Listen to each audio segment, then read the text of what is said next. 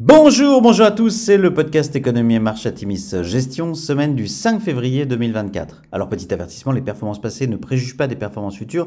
Bien lire les documents de référence des fonds avant d'investir et puis nous allons citer un certain nombre d'entreprises. Il s'agit d'une simple illustration de notre propos et non d'une invitation à l'achat. Alors cette semaine, nous en titré Magnificent avec un gros point d'interrogation.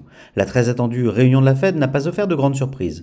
Mercredi, la Banque centrale américaine a comme prévu maintenu ses taux directeurs en l'état. Jérôme Powell a confirmé qu'une baisse des taux était possible en 2024, mais que la Fed voulait être plus confiante dans la baisse des pressions inflationnistes avant toute décision, douchant ainsi les espoirs d'une baisse des taux directeurs dès mars prochain.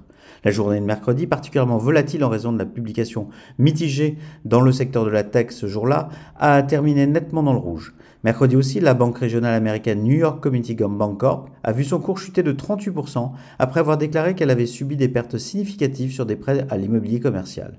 L'incident fait qu'un effet domino un an après la chute de la banque américaine SVB et de plusieurs acteurs bancaires américains.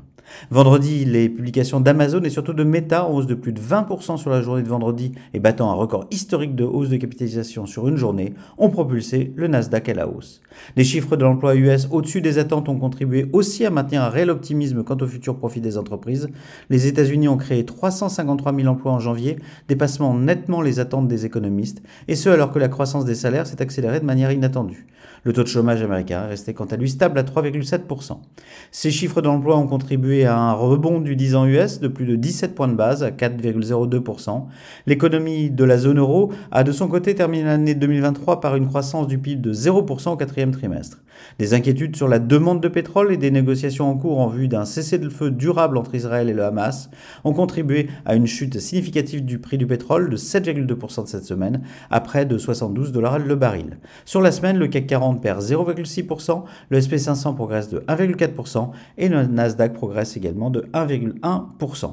Alors du côté des sociétés, c'est une belle salve de publications pour les valeurs de vos fonds cette semaine. Aux USA, publications au-dessus des attentes pour Alphabet, Deckers Outdoor, Honeywell, Mastercard, Meta, Microsoft, Super Microcomputer, Tetra Tech, publication en ligne pour Johnson Controls, résultats au-dessus des attentes pour Apple, mais avec euh, quelques déceptions, notamment sur les ventes d'iPhone, dont les ventes sont en baisse de 13% en Chine, publication mitigée pour AMD, publication en dessous des attentes pour Rockwell.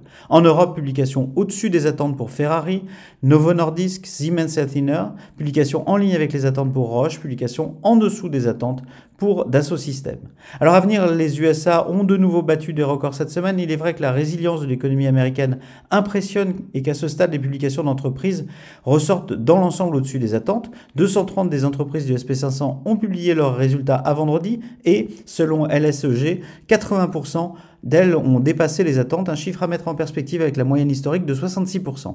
Le rallye en cours peine toutefois à s'étendre aux valeurs moyennes, ce qui reste à surveiller.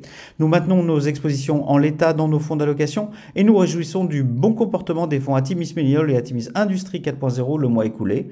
Le fonds Atimis Trendsetters Europe enregistre quant à lui une impressionnante série de bons résultats pour ses investissements, ce qui est de bon augure pour les prochaines semaines. Tout en restant vigilant sur certaines poches de survalorisation potentielle, nous gardons un biais optimistique l'économie mondiale reste résiliente, les résultats d'entreprise sont robustes, la désinflation continue et les baisses des taux restent devant nous. Nous vous souhaitons une excellente semaine à tous.